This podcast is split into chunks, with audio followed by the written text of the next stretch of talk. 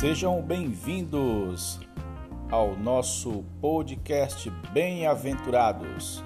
Estamos de volta com mais um Ruminando a Palavra Profética.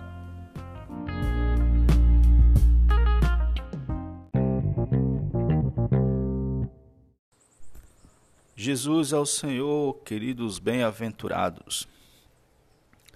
Hoje vamos para o episódio 45.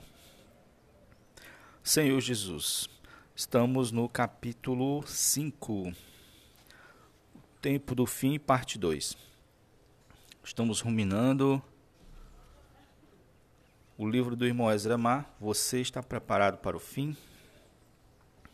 Senhor Jesus, na série Ruminando a Palavra Profética. Você está no podcast Bem-aventurados.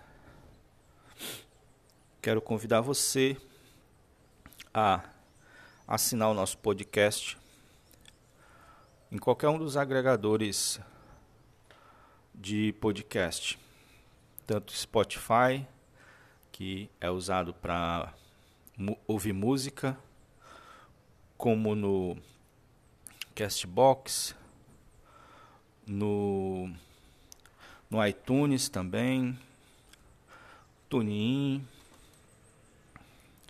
é, no Enco e vários agregadores. É só colocar lá Bem-aventurados e vai nos achar.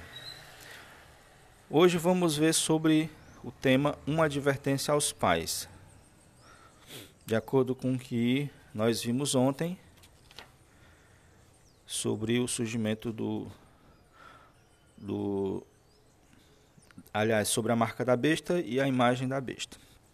Nós acabamos passando por Deuteronômio, Deuteronômio é, 6, 4 ao 9, que diz assim: ó, Ouve, Israel, o Senhor, nosso Deus, é o único Senhor.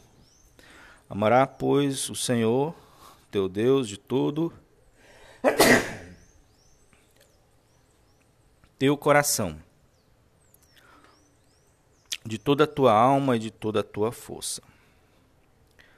Estas palavras que hoje te ordeno estarão no teu coração, tu as inculcarás a teus filhos, e delas falarás assentado em tua casa e andando pelo caminho e ao deitar-te e ao levantar-te, também as atarás como sinal na tua fronte e te serão por frontal entre os olhos.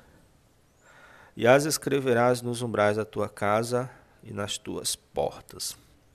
Senhor Jesus. Vimos ontem que o anticristo, assim como nesse versículo fala que Deus quer deixar a sua marca, isto é, a sua palavra, em nossa mente, em nossa mão, que quer dizer em nosso pensamento, em nosso agir, Satanás também está fazendo isso já hoje. E os que se adequam a isso, os que caem nessa armadilha, são exatamente os que vão ter que escolher a marca física da besta quando o anticristo se manifestar. Na marca na mão ou na fronte. E aqui o Senhor diz que os pais devem inculcar aos filhos isso, a palavra, e falar a eles em casa, no caminho, ao deitar-se, ao levantar-se. Nesse momento, a gente vê aqui uma advertência aos pais. Deus determinou ao seu povo que inculcasse suas palavras em seus filhos. Isso denota uma ação ativa com energia e propósito. Inculcar significa gravar, imprimir algo no espírito de alguém repetir seguidamente algo a alguém. Popularmente é meter na cuca. Nos dias em que vivemos, ou inculcamos a palavra de Deus em nossos filhos, ou os perderemos para Satanás. Isso é tarefa dos pais. As reuniões de crianças preparadas pelos irmãos e irmãs que servem nas igrejas podem treiná-los a ter um viver coletivo e a servir ao Senhor, mas a educação espiritual e humana é responsabilidade dos pais no ambiente familiar. Para isso é necessário gastar tempo com os filhos.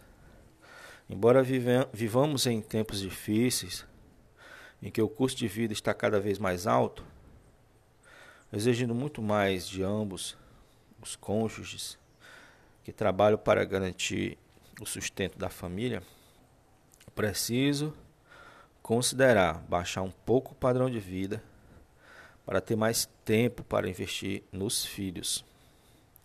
Mesmo os que trabalham diretamente com o serviço ao Senhor em sua obra. Devem dosar bem o tempo para dedicar-se aos filhos. Muitas crianças estão sendo criadas nas creches e escolas, sendo bombardeadas por todo tipo de ideologia contrária à palavra de Deus. Mais cedo ou mais tarde o prejuízo vai vir. Quando acordarem, tomarem o café, no carro, na volta da escola, no jantar, seja onde for, todo o tempo devemos colocar a palavra de Deus na mente e no coração dos nossos filhos, para que suas ações também sejam de acordo com a vontade de Deus. Infelizmente, lamentavelmente, vemos que até os adultos, irmãos, não fazem isso nem para si mesmo. Mas graças a Deus pela palavra que nos adverte, por essa palavra que vem nos advertir, Senhor Jesus. Há, portanto, um paralelo muito claro e forte entre Deuteronômio 6 e o capítulo 13, versículo 16 de Apocalipse.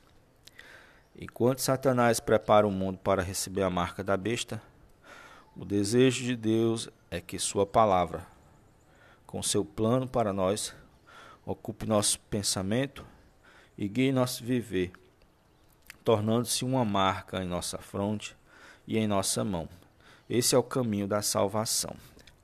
Jesus ao Senhor, amados. Até o próximo episódio.